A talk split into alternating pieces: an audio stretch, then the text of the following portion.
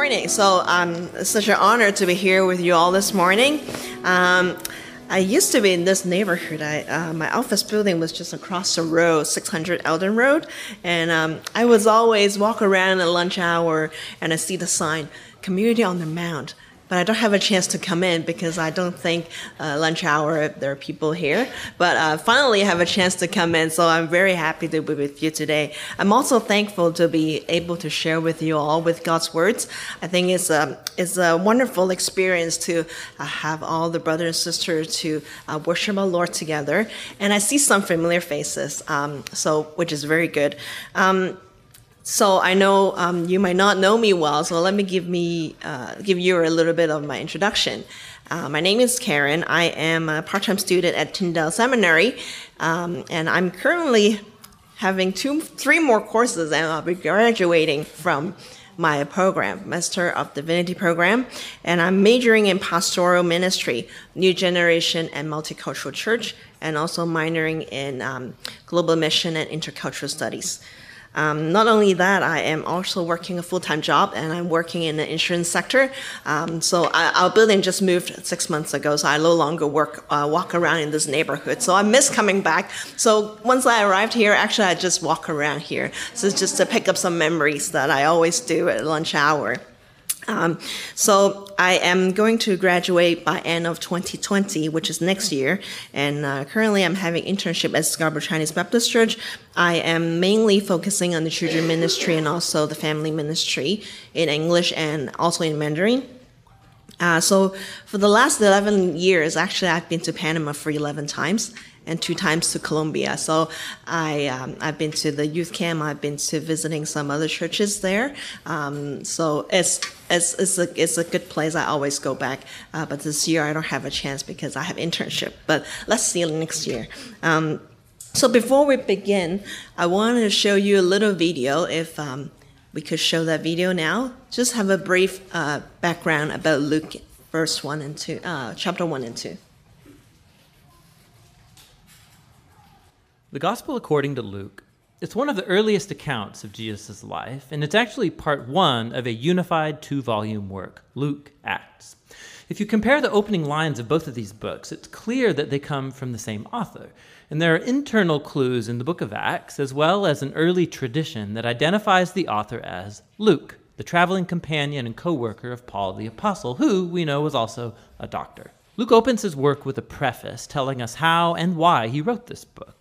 He acknowledges that there's many other fine accounts of Jesus' life out there, but he wanted to go back to the eyewitness traditions of as many early disciples as he could, in order to produce what he calls an orderly account about the things that have been fulfilled among us.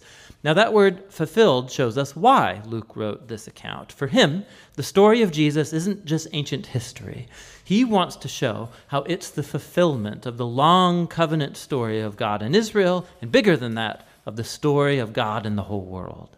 The book's design is fairly clear. There's a long introduction that sets up the stories of John the Baptist and Jesus. Then, in chapters 3 to 9, Luke presents a robust portrait of Jesus and his mission in his home region of Galilee. After that, the large midsection of the book is Jesus' long journey to Jerusalem, which leads to the story's climax Jesus' final week in Jerusalem leading up to his death and resurrection, which then leads on into the book of Acts. In this video, we're just going to focus on the first half of Luke's gospel.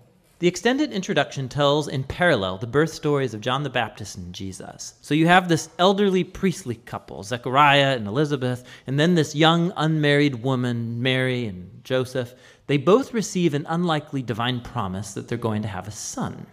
Both promises are fulfilled then, as John and then Jesus are born, and both parents sing poems of celebration. Now, these poetic songs, they're filled with echoes from the Old Testament, psalms and prophets, showing how these children will fulfill God's ancient promises.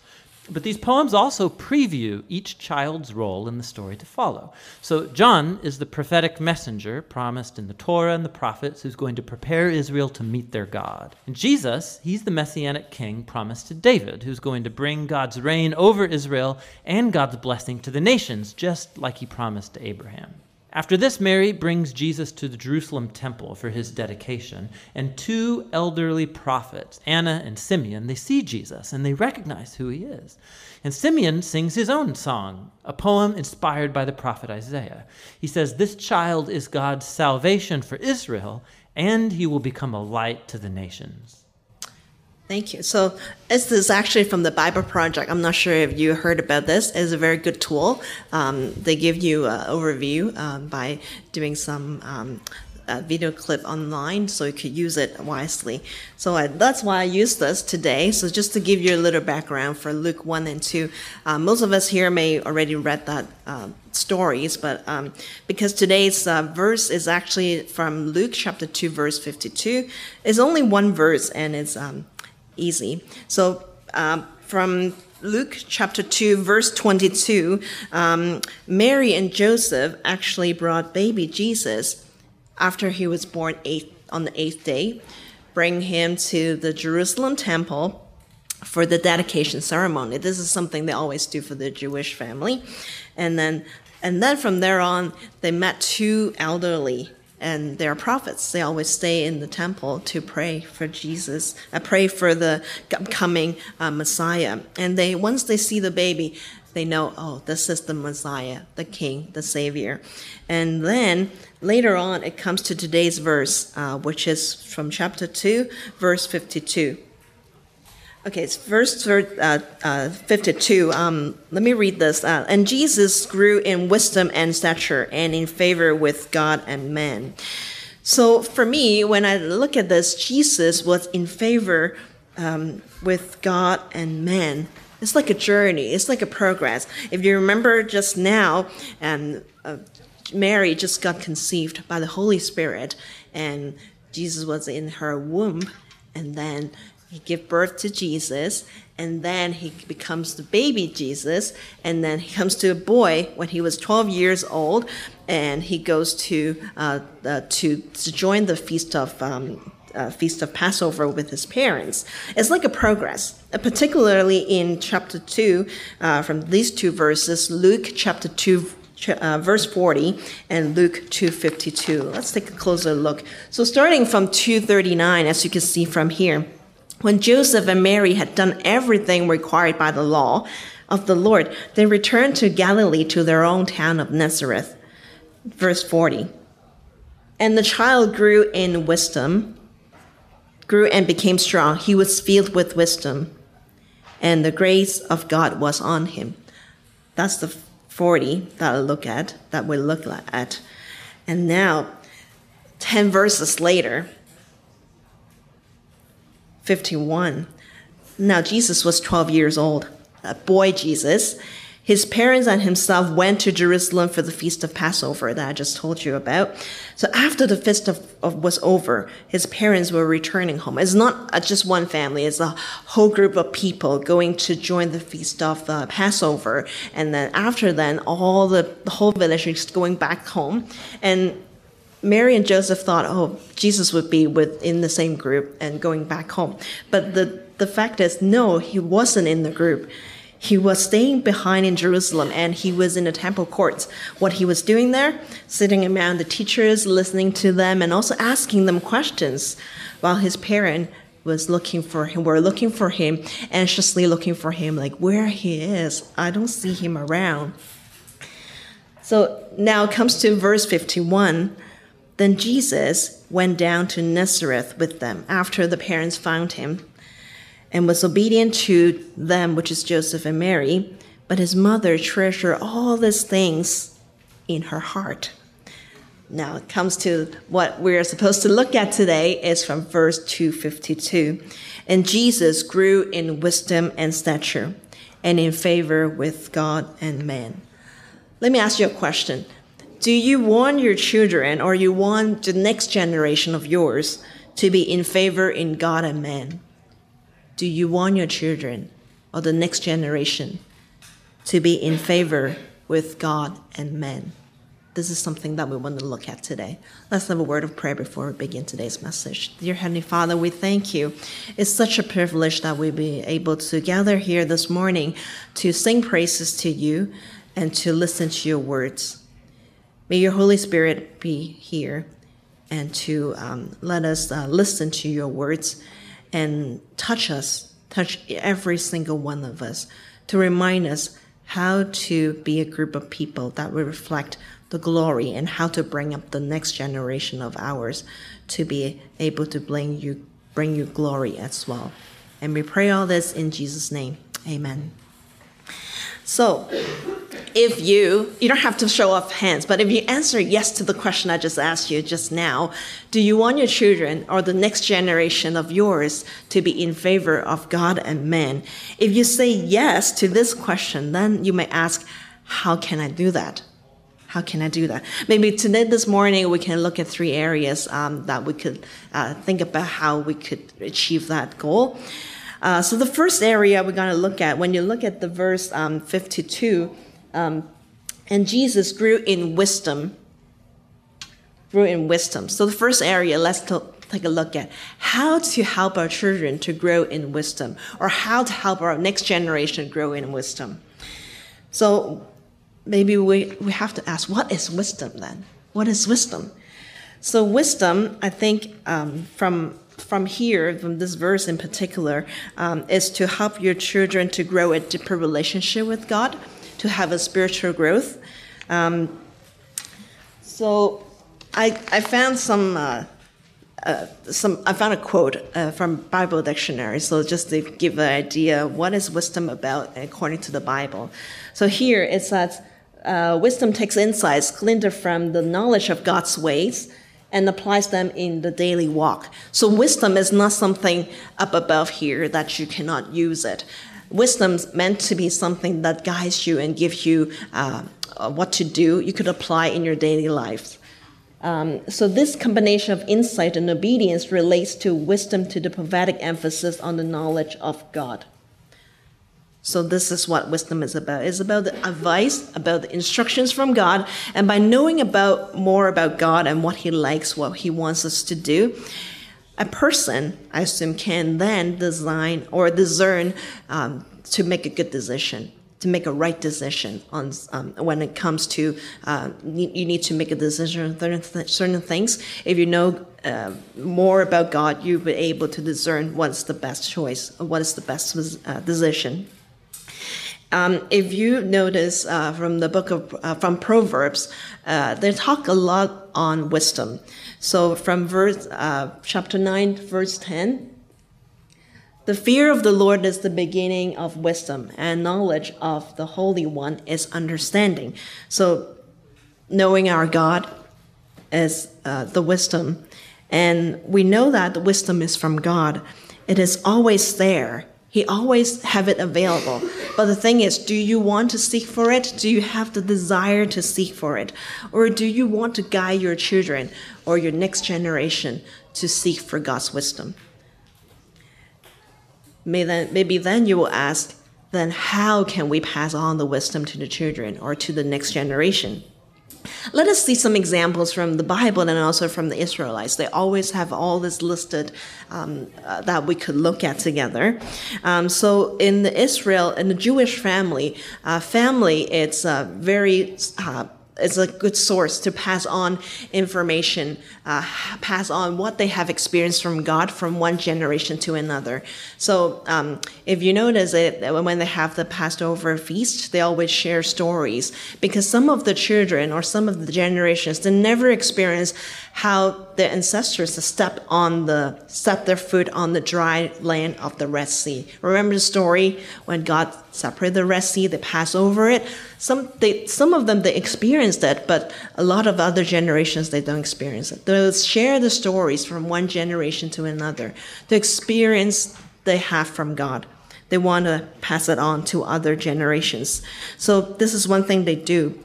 So the family is actually where they will experience, they will share what they have experienced God.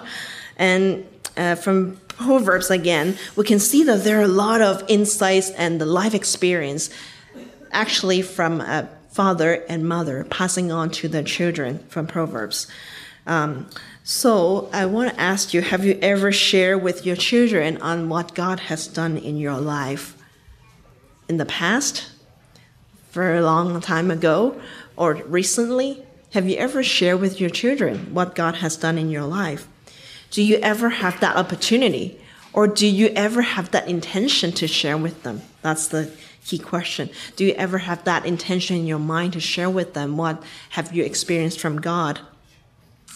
I want to share with you my own story. So, um, I have a good friend of mine. I know her uh, probably more than 20 years. So I see her getting married. I see her having babies. So the, she is having two boys. Uh, one is uh, around 11 years old. One is seven years old. And I see them from baby and then now is a toddler and now it's um, about my height already. So uh, I see them grow. From, um, and I also always have uh, time to chat with them and have uh, dinner to to see them and uh, to to catch up with each other. So one time I go again to their house to have uh, dinner, and the mom asked the the bigger brother, who is uh, around eleven, to say grace before the meal. And he, I still remember his prayer. It's very touching. It's simple, short, but very genuine. From that prayer, I could tell, oh, this boy really have the faith and trust in God even from that prayer. And from that prayer, I could tell his parents putting a lot of effort to bring this this little kid to become someone that fear the Lord in his life. And also from that prayer, I'm touched because somehow uh, looks like Karen Yi make an impact on his life as well. So I'm very touched from the, by that prayer. And also he has a little brother, now it's around seven years old. From, from time to time when I go to short-term mission trips, uh, let's say go to Panama or go to Colombia, I always go chat with them, share with them what I'm doing there, what I experienced God afterwards. And then, but this little brother, he doesn't have much response. He doesn't talk much. Uh, but uh, one one time before my trip to Panama, I, I asked him, "Can you pray for Karen Yi Yi uh, going to uh, Panama?" And then all of a sudden, he says, "Are you going to uh, mission trips again?" Uh, that surprised me because it tells me all these years actually he listened. He knows what I'm doing, uh, but just he never give me a response. I'm so shocked that day. He's asking, "Are you going to a mission trip again?" And then I, I say yes, and I, sh- I tell him what I'm doing there.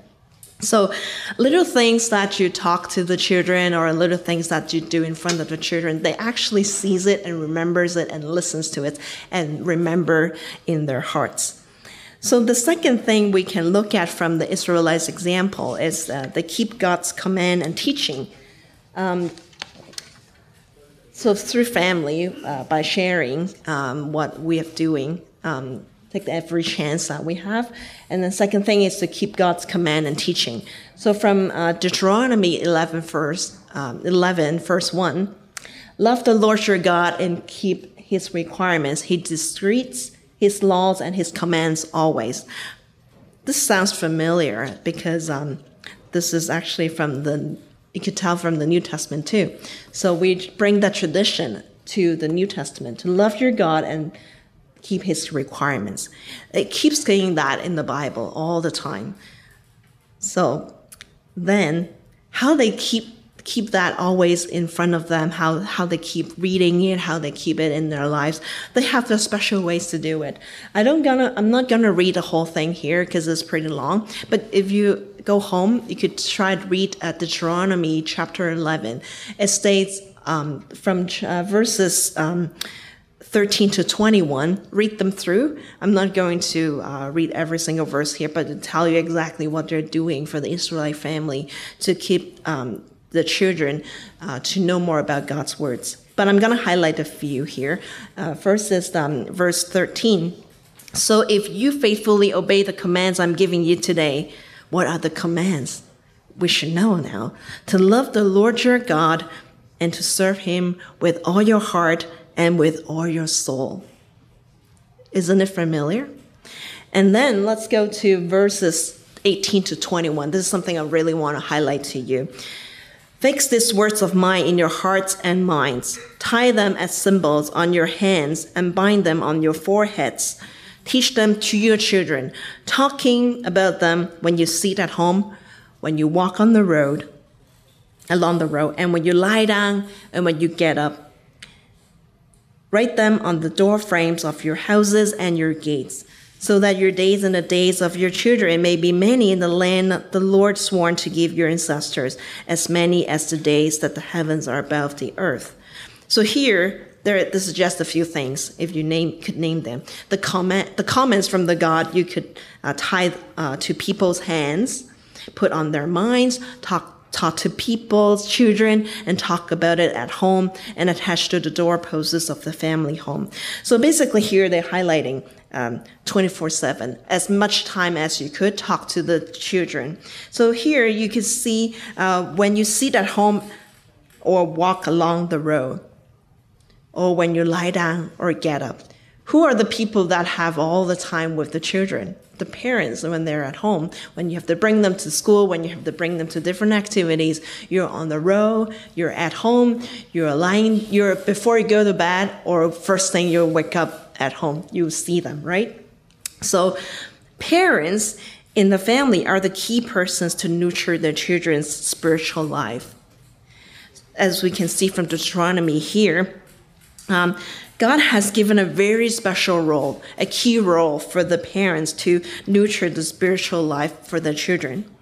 Sometimes parents would think that, okay, uh, this is the, uh, because it's about the Bible, it's about the spiritual life. So I think the church or the, the church uh, youth counselors or any break brothers and sisters of the church should have that responsibility to, um, nurture the, the spiritual life of my children. Do you think it that way too? Well, but think about it. You, the parents, would be with the children most of the time.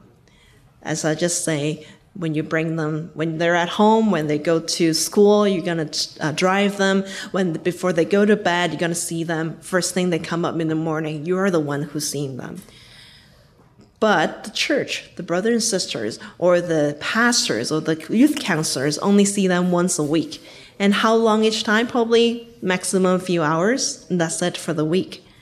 So do you think the parents would have more impact to the children because they will see exactly how you do things, how you deal with the situation, how you treat other people, how you talk to people, or how you drive on the road? Come on, now Toronto having all this congestion on the road. People just cut me off in front of me not long ago when it's raining. I don't know why people are very, um, they're very uh, uh, needed to get to the place on time and just cut me off in front of me. So the children will see how you drive and how you treat that people. Do you say bad things on them or you just uh, go with patient again? Children see that only in their eyes. But we understand that parents could not do everything on their own. That's why we need a church community. That's why we, we need the pastor to partnership with each other we have to help each other and support each other to grow up the to grow up the next generation of God. So I want to show you some statistics that I found. So I found something very interesting the role of parents that we talked about it is very special. So I found something online that I want to show you about. So the, um, it's done by Barna Group. Barna Group is uh, an organization that they do a lot of research and surveys, especially to um, find out something related to the cultural trends and also um, based on the values, based on their um, um, uh, beliefs and attitudes. So not long ago, like two months ago in July 9th, they released a research on this, how faith heritage relates to faith practice. Uh, they have it released July 9th. So from here, they see a huge, a very, very high linkage between um, the people that they uh, they come to Christ before 12 years old. So children is very important. So a lot of people, they, they survey the Christian and they say that I, I know Christ, I know about Jesus before, before 12. So that's exactly what we're facing. And a lot of them saying that, so um, how do you come to Christ? And 59% of them saying that someone passed the faith to them because one of their one person in their household passing on the faith to them. That's 59%. And the next slide I'm going to show you is very surprising. Um, not to compare about mother and father, but the, the, the seed, the both of them have a very, very um, important role in their lives to bring their children in faith. So the next slide here, they ask the question. So um, they ask them, how, how, who are the individual helped you to impart faith to them? How, who are the ones who share the faith with you? So um, about 88, 68% said that mother uh, give them a high, a very, very high impact or percentage to bring them to Christ. While father, 46%, still pretty high. So, so, so you see mother and father make a very big role. And the third in role is the grandparent. Uh, but for grandparent, it's mostly grandma. So they, they, this specifies grandma. Um, but you see all the high top three people in your household if they have the faith. A lot of time they pass on the faith to the next generation. So you see how important how impactful you you you are uh, to bring the next generation to know about jesus to have the spiritual influence um, to the children. So as I mentioned earlier, actually this is like a journey, it's like a progress of growth. Remember the verses I share with you is from baby Jesus to boy Jesus um, from Luke uh, chapter 2, verse 40 and uh, verse 52. Um, it didn't say a lot from the Bible, but can you imagine? Just imagine one second, for a second. What did Mary and Joseph done? What have they done to bring up Jesus to become a person that is in favor with God and man? But the Bible didn't say a lot. But can you imagine what they have done? Maybe we could um, think about it together. And may I suggest you with something that we may be able to uh, support each other through this? If you have children in your home, you might want to have some uh, family prayer time together and or have some bedside fellowship. Uh, pray together with your children what they have experienced in school. So we don't know tomorrow if we have school or not. Should we pray about this? I don't know how they feel. They might feel happy or they feel anxious. They cannot see their friends or we don't know. Let's keep it in prayer. So something that they, they could look upon the God and see uh, what, what, what, how you can experience God together especially tomorrow for the school, um, or anything that happened in school, or they want to pray for a classmate, or something happened they're they're not very happy. So pray about it bring that to God. Or and also pray for the missionaries because uh, just from from my experience, make them know that um, God is not only in the family, God is not only in the church, but God is in different areas in on in, in, on the earth for his ministry, for his kingdom. So pray for uh, missionaries as well and they know what, what, exactly happening in other areas of the world, what are the Christians experiencing in different parts of the world. This is a good thing too. And also maybe you take turns to say grace for meals. It doesn't matter to be, doesn't have to be long or big prayers, but simple, genuine prayer, thanksgiving. It's a good practice to take turns to say grace for meals or have some family worship time sharing uh, for a Bible verse. What have you, you as a parent, what have you experienced? How God taught you through this Bible verse? Share with them, and maybe sometime they can share their own story as well. So bring, uh, have intention to build up uh, some time together with your children. So this is the first point I'm going to bring up. Bring up, grow in wisdom. The second thing that we could see from the verse 252 and Jesus grew in wisdom and stature. Stature is basically meaning the height, the physical, uh, the physical body. Uh, in Greek, it's mean, meaning height.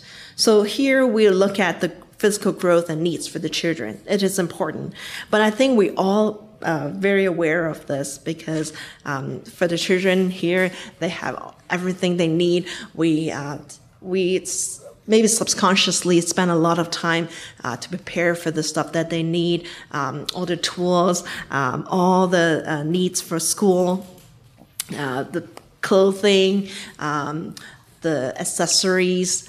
Um, I don't know, you name it, the lunch boxes or backpacks. You always prepare everything for them, right? The water bottle, yeah, the water bottle too.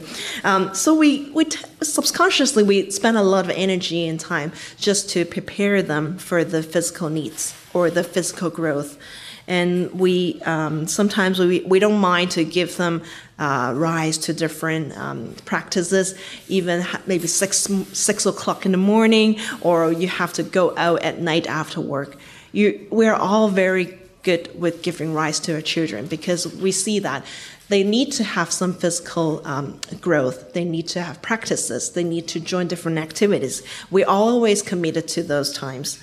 But when you compare, um, if there's some programs to uh, grow your children for their spiritual growth, will you have the same energy and effort and the commitment for them on these?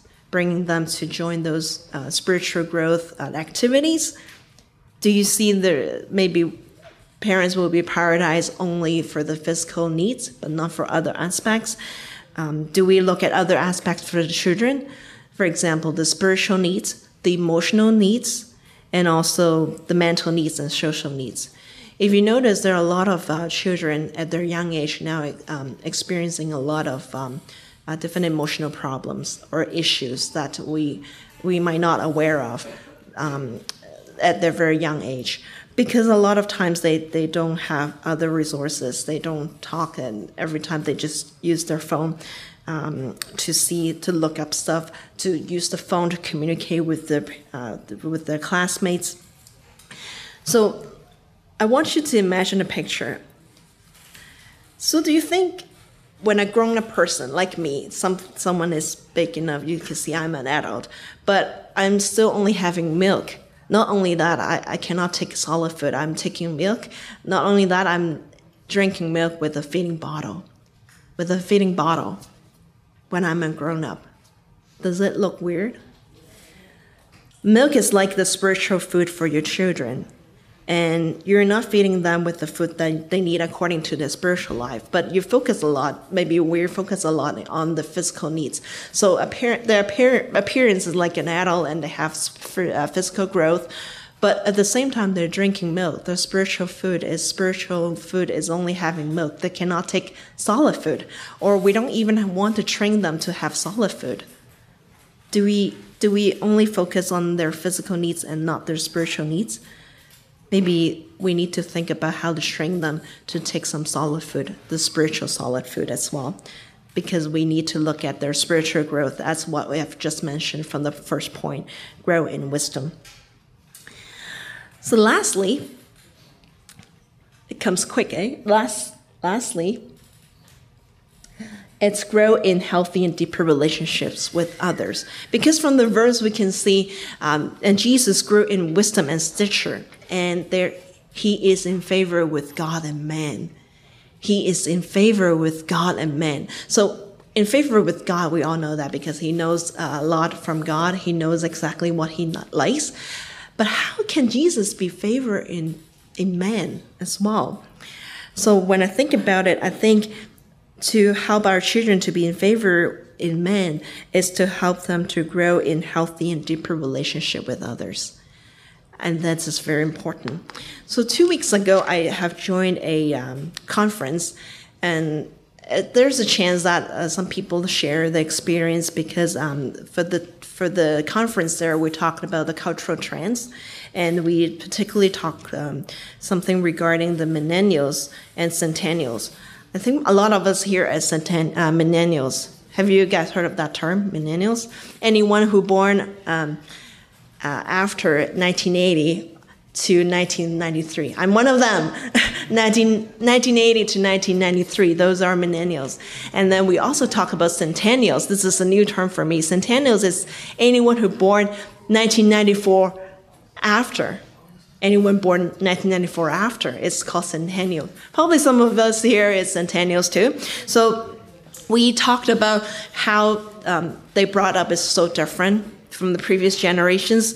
Um, they rely a lot on their phones and on the technology, so the communication methods is different.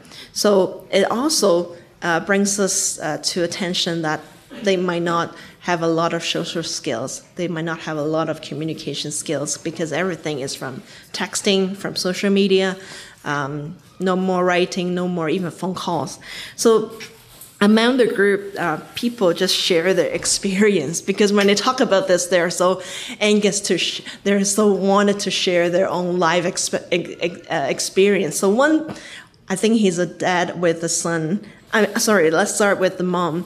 So uh, the, a teenager's uh, son. So every time she prepared dinner at the first floor, uh, after almost done, he would call his son, which is upstairs, close his door, do his thing, and then he keeps call. Uh, she keeps calling. The mom keeps calling to come down for dinner. No response. And then when it's ready, he calls again.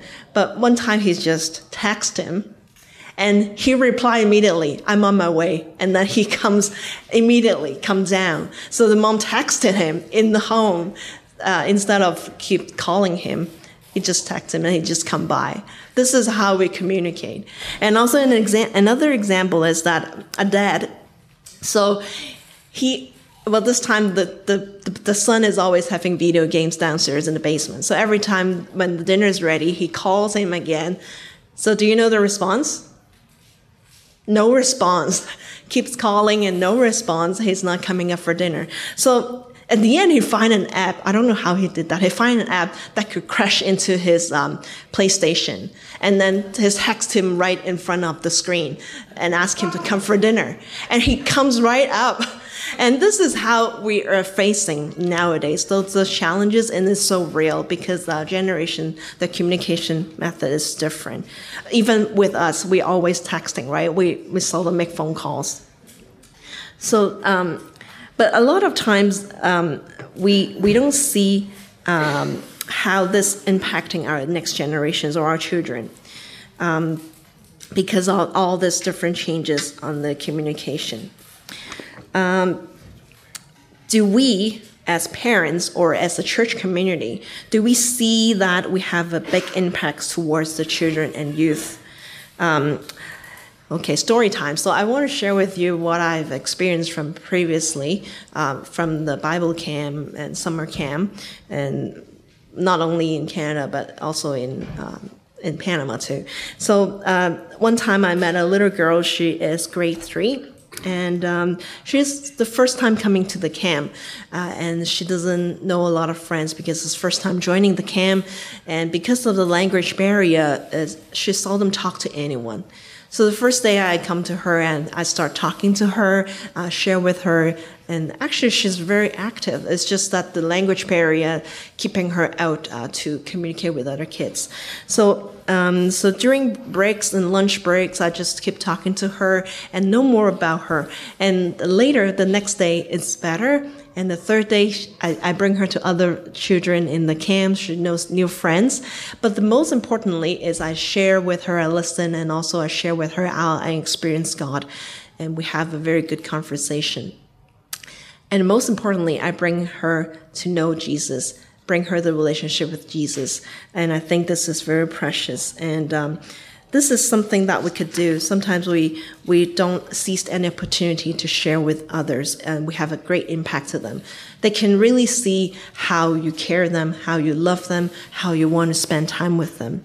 And also, I um, a few years ago, I also met a teenager, um, which uh, I think um, in the camp we have a leaders uh, prayer meeting at night and afterwards, I, I, I, just go up and talk to her because I see her is not very comfortable and she's a little bit fear about leading a group and it's her first time. So I keep talking and uh, I ask her to stay behind and I talk to her.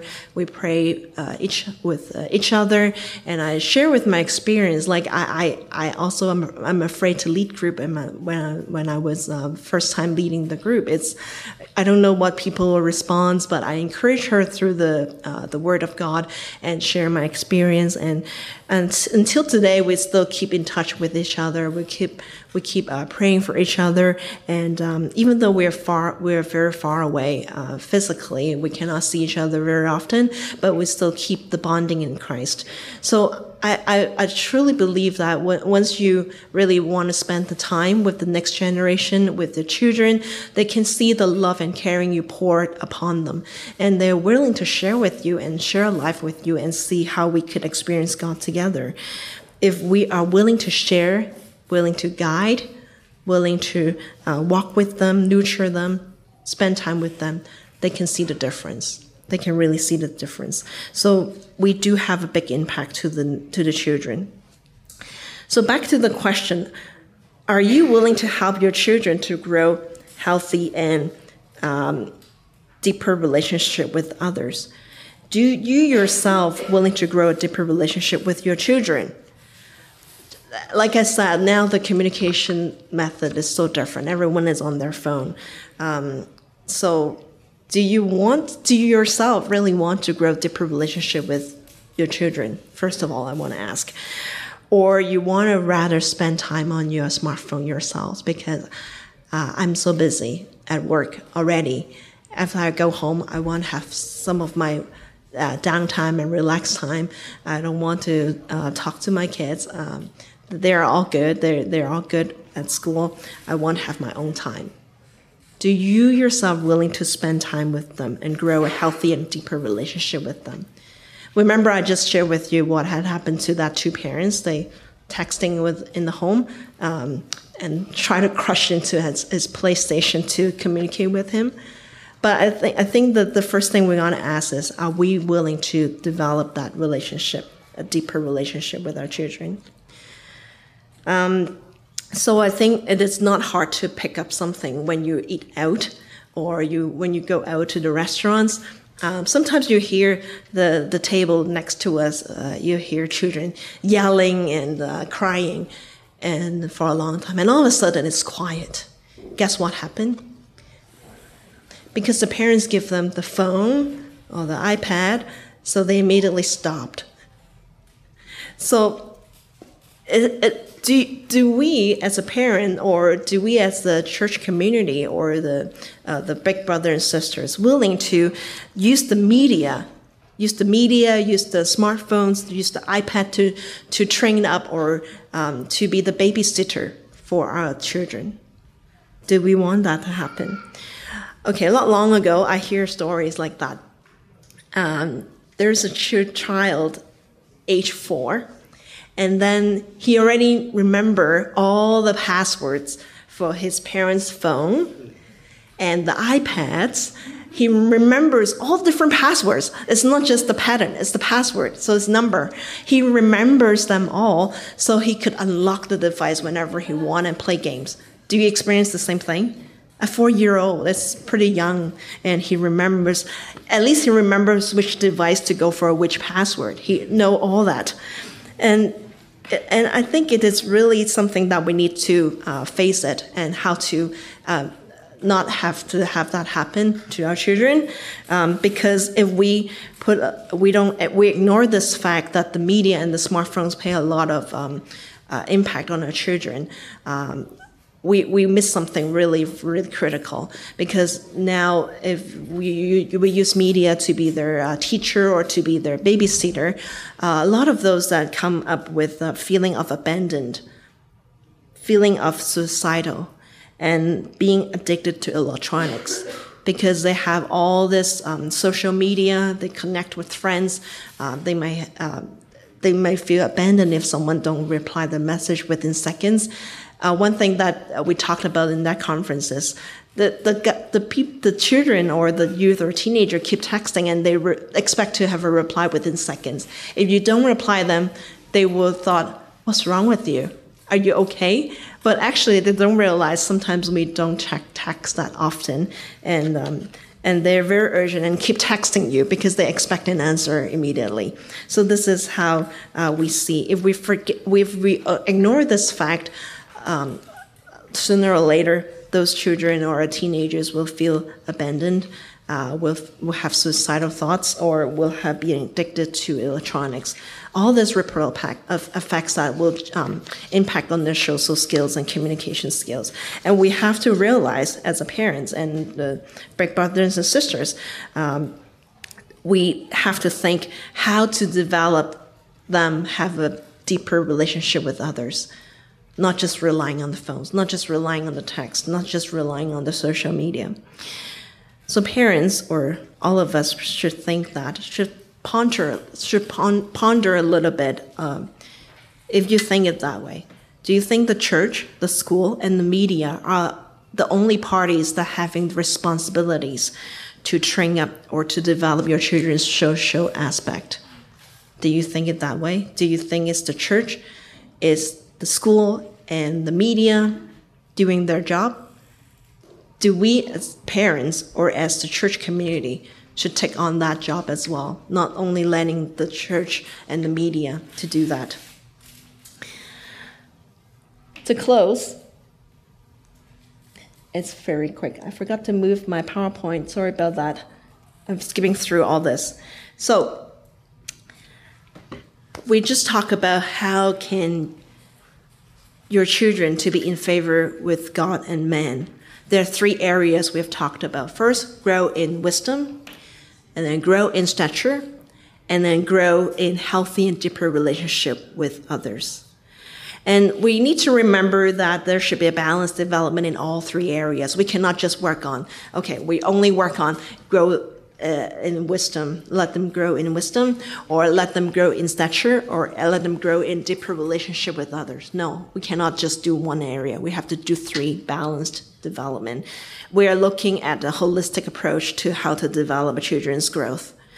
Um, so remember what we have just shared from the Israelites and the Bible. We could learn from them how to pass on the wisdom to the next generation. And I think this is the question I want to want you to think about it. Remember the calling from the God to each one of us. Either you are a parent, either you a you are a grandparent, you are a uncle, auntie, or a big brother or big sister in the church community. What is your calling to nurture our children or the next generation to be in favor with God and man? What is that calling to you? What is God's calling to you? Do you grasp it? Do you want to take on this? Um, of course, parents have their special role and have their key role to play in this part to make a to make a big impact to the children. But as the church community, let us all support, remind each other how to reach this ultimate goal to nurture um, our children. Um, to make them be the um, some a big group of people that will glorify God together, and um, we all we all understand that, and each one of us have our own brought up as a child, as a youth. We have all these uh, experiences from our, our family of origin. Um, let us put forward all the good examples or experiences to our next generations and try not to go into the same mistakes that um, the previous generations have done. And we pass on the good thing, pass on the wisdom, pass on the good experiences to our next generations. And hopefully we can bring up a uh, a good generation for God um, and ourselves to be uh, have good development in all these three areas as well. And to close, let's have a word of prayer to give thanks to God. Dear Heavenly Father, we thank you. We thank you for this time that we can share your word together. May your Holy Spirit speak to each one of us. Let us grasp what our calling in you as a parent, as a grandparent, as uncle, auntie, or as a big brother or big sister? How can we do together to bring up, to nurture the next generation, to nurture our children, to make them to be in favor in God and man? We pray for wisdom and also pray for uh, guidance in all this. And we pray all this in Jesus' name. Amen.